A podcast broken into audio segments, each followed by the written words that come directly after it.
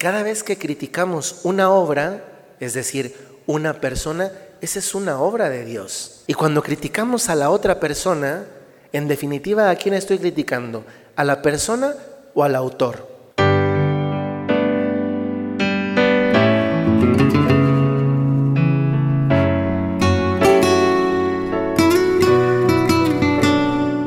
Bienvenidos a la Santa Misa.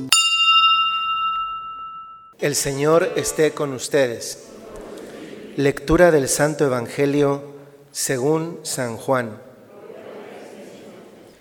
En aquel tiempo Jesús se retiró al monte de los olivos y al amanecer se presentó de nuevo en el templo, donde la multitud se le acercaba, y él, sentado entre ellos, les enseñaba. Entonces los escribas y fariseos le llevaron a una mujer sorprendida en adulterio, y poniéndola frente a él le dijeron, Maestro, esta mujer ha sido sorprendida en flagrante adulterio. Moisés nos manda en la ley apedrear a estas mujeres. ¿Tú qué dices? Le preguntaban esto para ponerle una trampa y poder acusarlo, pero Jesús se agachó y se puso a escribir en el suelo con el dedo.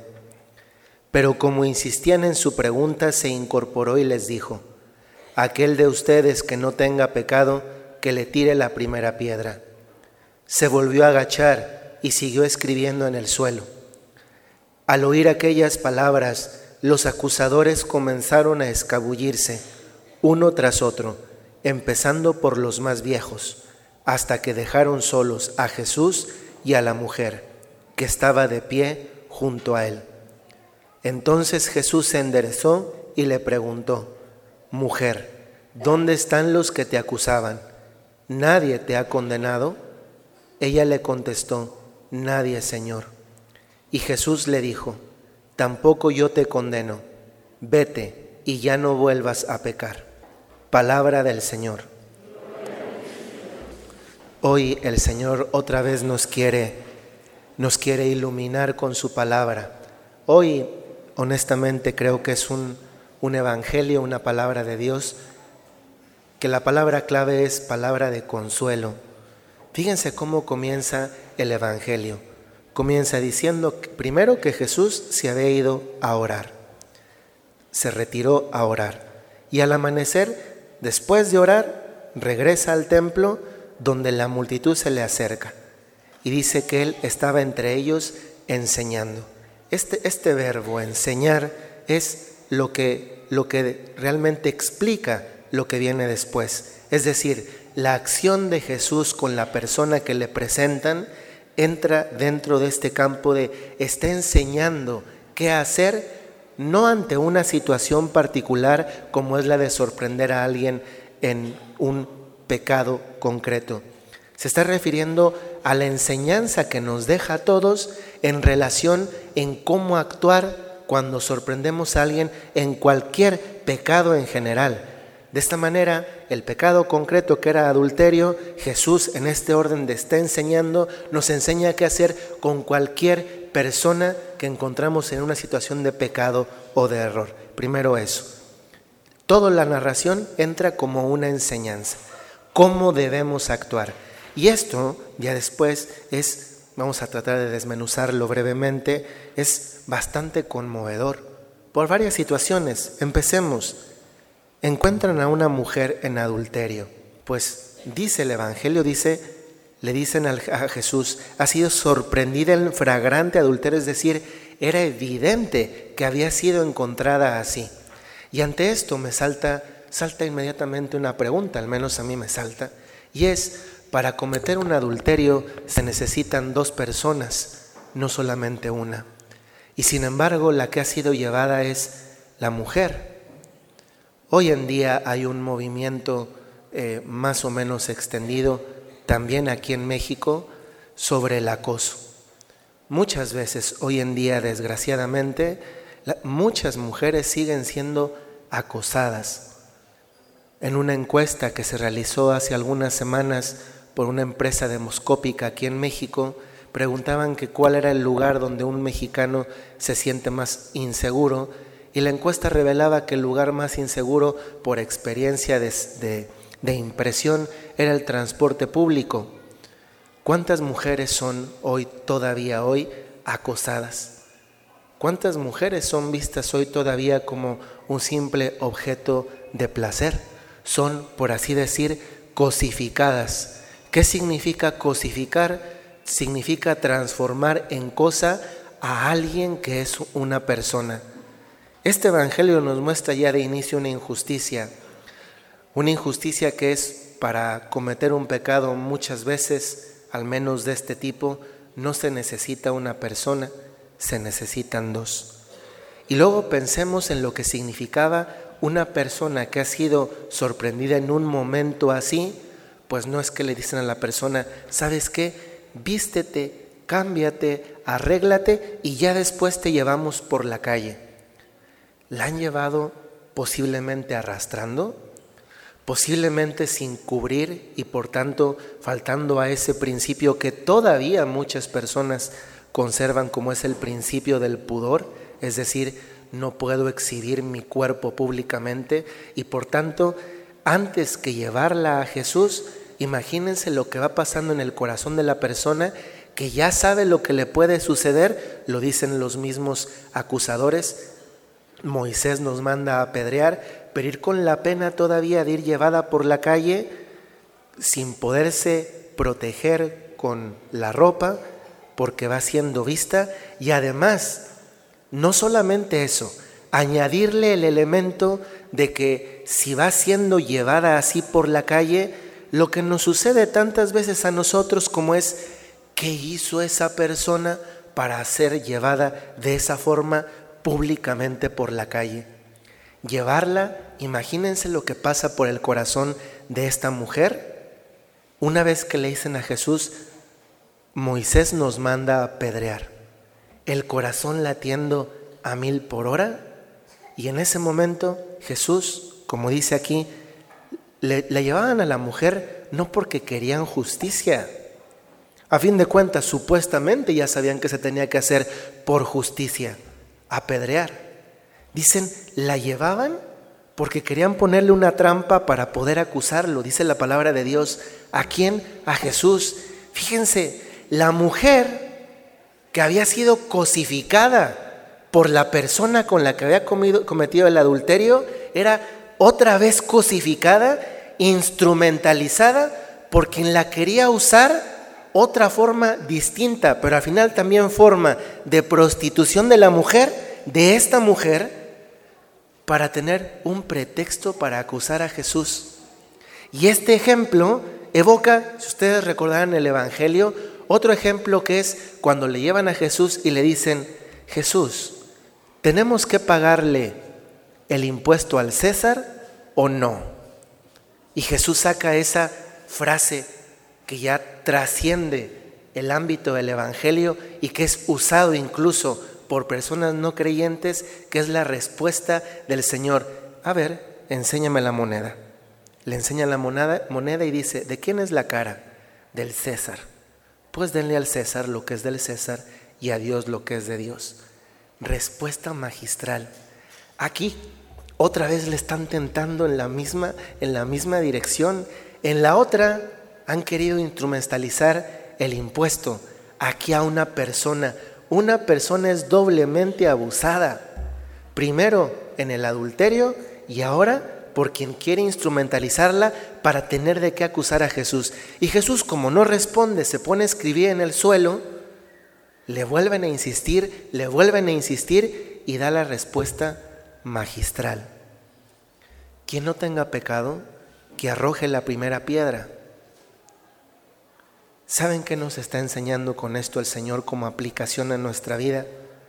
A veces, muchos de ustedes cuando se confiesan, uno de los pecados tal vez más recurrentes es cuando dicen, es que yo he hablado mal de alguien. Fíjense que en este caso, realmente la persona había cometido un pecado.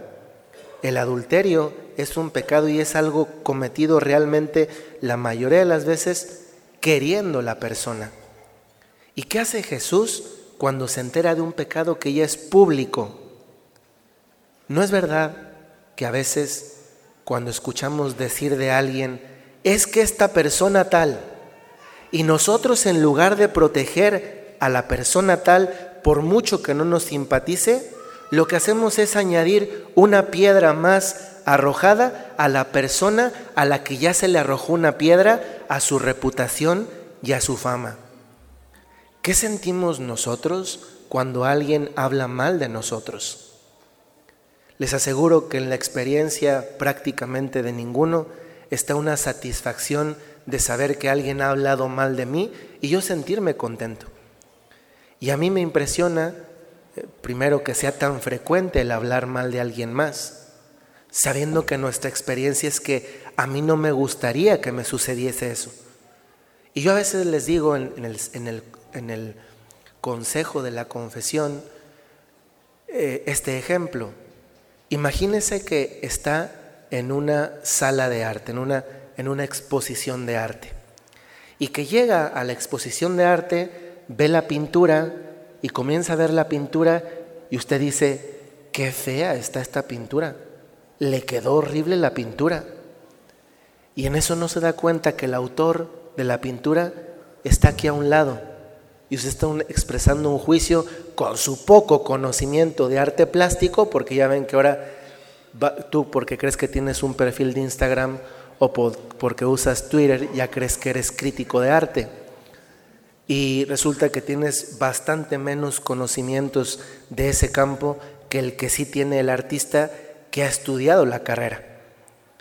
Pues algo semejante pasa en relación a Dios nuestro Señor. Cada vez que criticamos una obra, es decir, una persona, esa es una obra de Dios. Y cuando criticamos a la otra persona, en definitiva, ¿a quién estoy criticando? ¿A la persona o al autor? Pues en definitiva quien hizo la obra, que es el autor.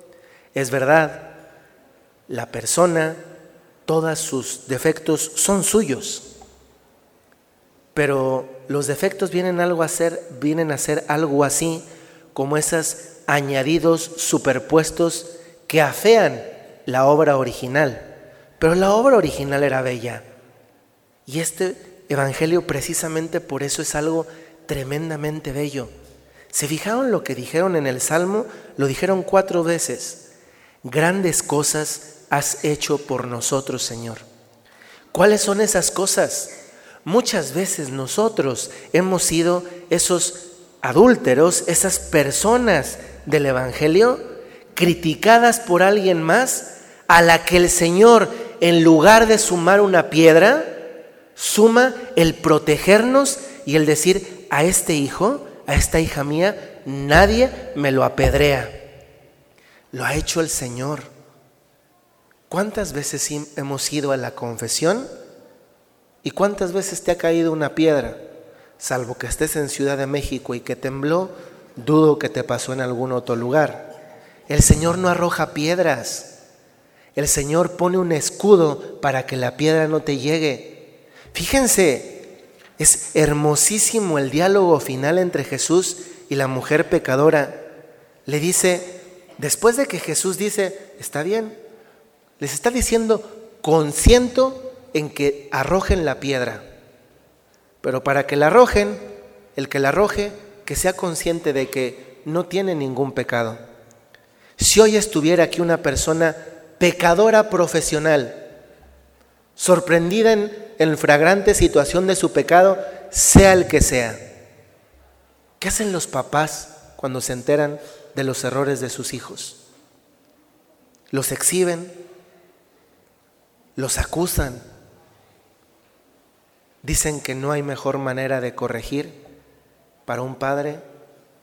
Padre, corrige en privado y felicita en público.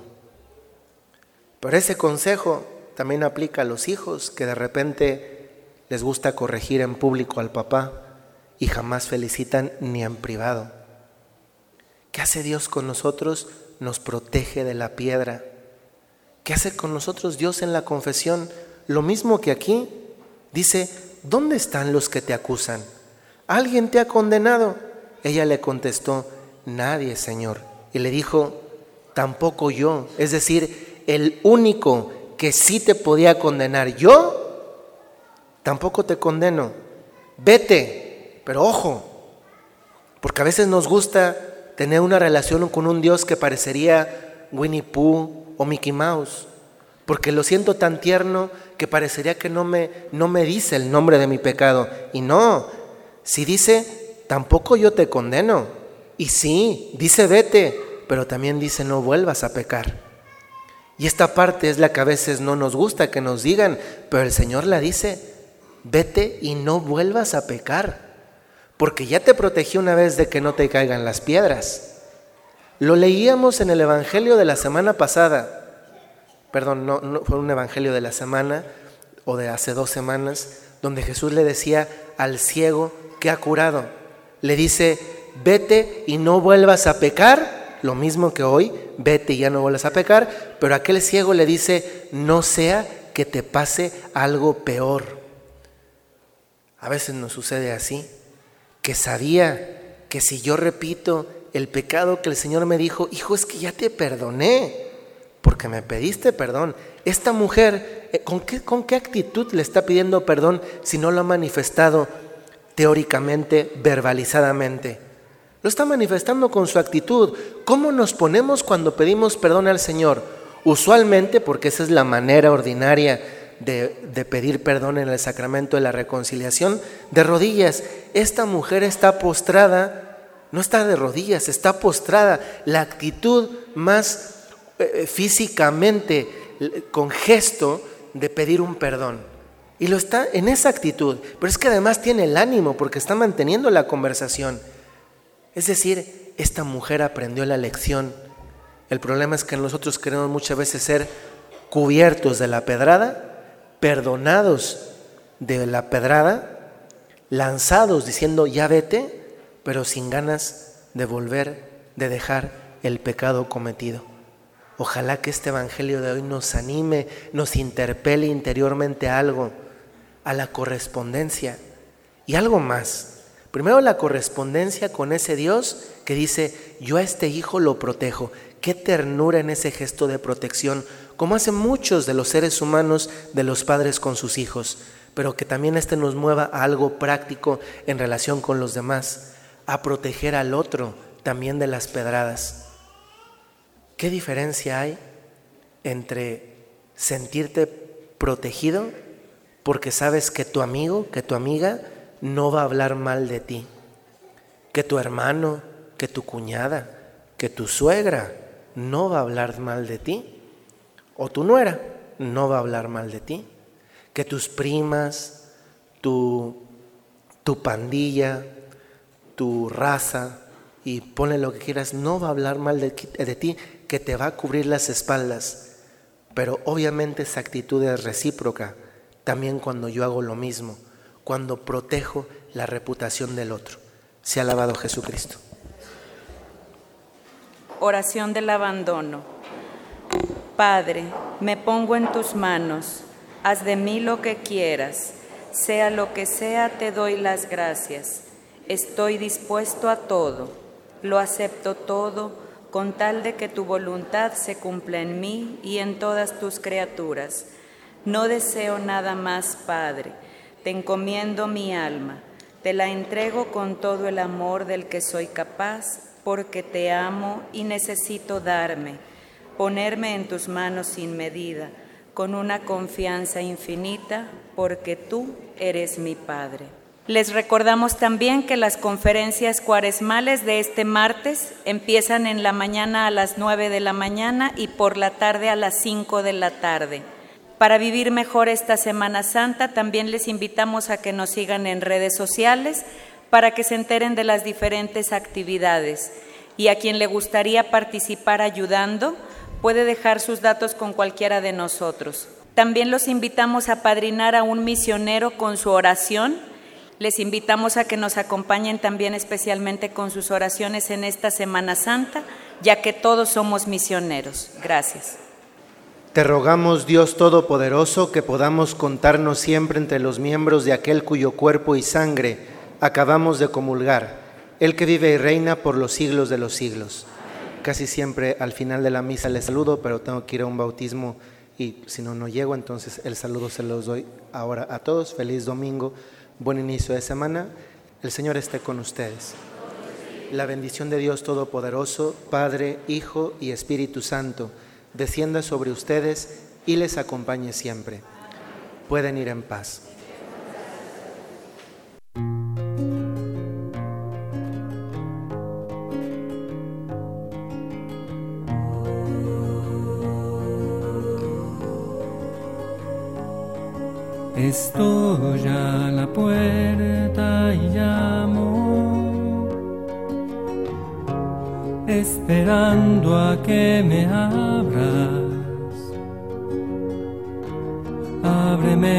Quiero entrar, que estoy a la puerta y llamo.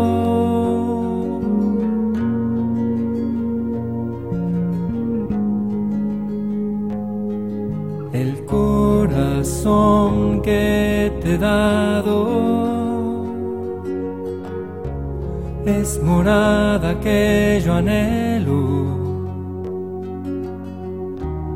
es tan digno y sagrado que estoy a la puerta y llamo.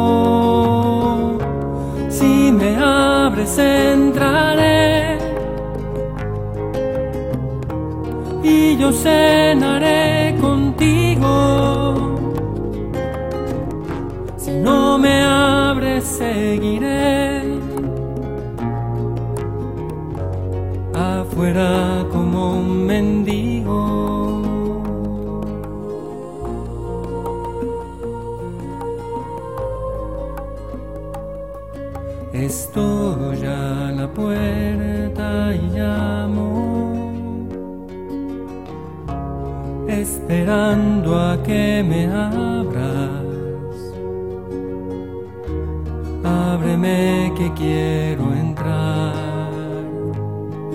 que estoy a la puerta y llamo.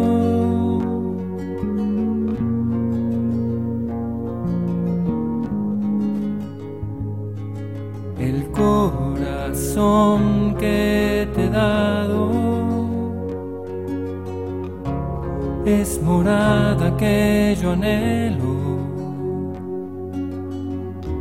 pero es tan digno y sagrado que estoy a la puerta y llamo.